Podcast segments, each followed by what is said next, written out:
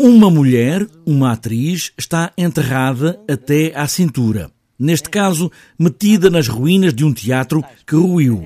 Está presa, não consegue sair, mas não para de falar. Esta mulher, neste caso, é Cuxa Carvalheiro, que encarna a Winnie. O Beckett brinca muito, acho eu, com esta ideia de, de, de personagem. Há críticos que dizem que isto é uma peça sobre a dissolução do personagem. Então, é uma personagem que está em determinada condição no teatro e que de vez em quando até se revolta com a sua condição e diz dói-me o pescoço, há limites para tudo.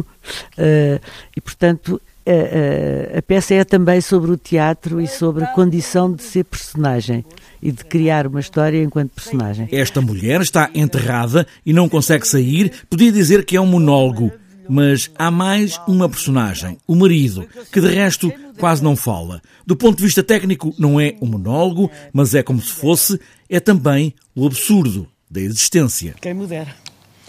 Enfim, não me posso queixar. Não, não. Não me devo queixar. Tanto para agradecer, sem dor, quase nenhuma, sem igual. Não há nada assim ligeira dor de cabeça, às vezes garantida, genuína, pura. Pois é. É também uma peça sobre o envelhecimento, sobre a morte inevitável, não é?